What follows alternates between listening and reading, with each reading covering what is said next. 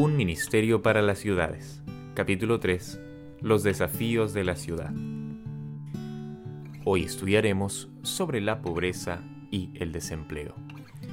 Los hombres no fueron creados para estar sujetos a la pobreza, las enfermedades y el sufrimiento, ni para que desatiendan irreflexivamente sus necesidades físicas y espirituales, sino para la dignidad, la pureza y la elevación del carácter en esta vida, y para el gozo indecible y pleno de gloria en la futura vida inmortal.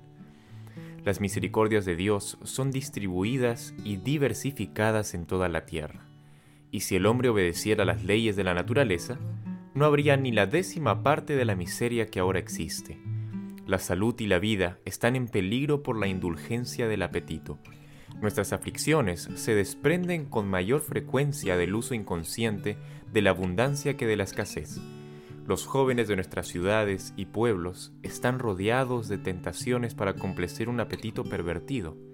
El vicio brilla por fuera, como manzanas de Sodoma, parece hermoso por fuera, pero es ceniza por dentro. En las grandes ciudades hay muchedumbres que reciben menos cuidado y consideración que los animales.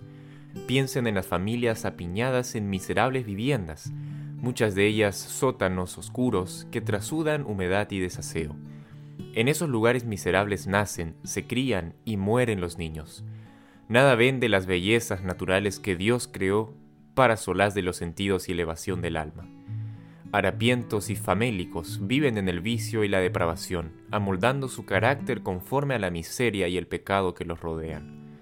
Esos niños oyen el nombre de Dios solo en blasfemias. Llenan sus oídos palabras injuriosas, imprecaciones y obscenidades. Los vapores del alcohol, el humo del tabaco, hedores morbosos y degradación moral pervierten sus sentidos. Así, muchísimos son entrenados para llegar a ser criminales, enemigos de la sociedad que los abandonó a la miseria y la degradación. Pero, no todos los pobres de esos barrios son así.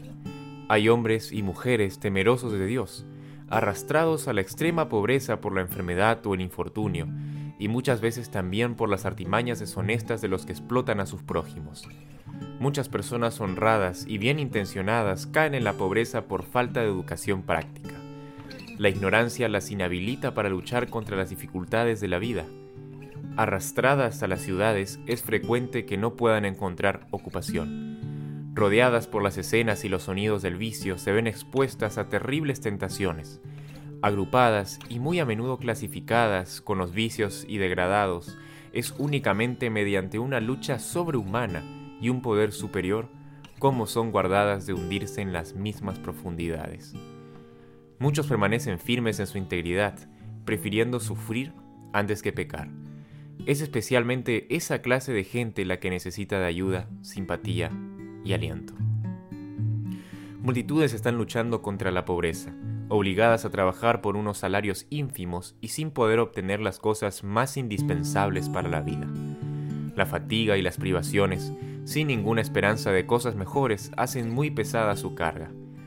Si a esto se añade la enfermedad y el dolor, entonces la carga se hace casi insoportable. Minados por las preocupaciones y oprimidos, no saben dónde buscar alivio.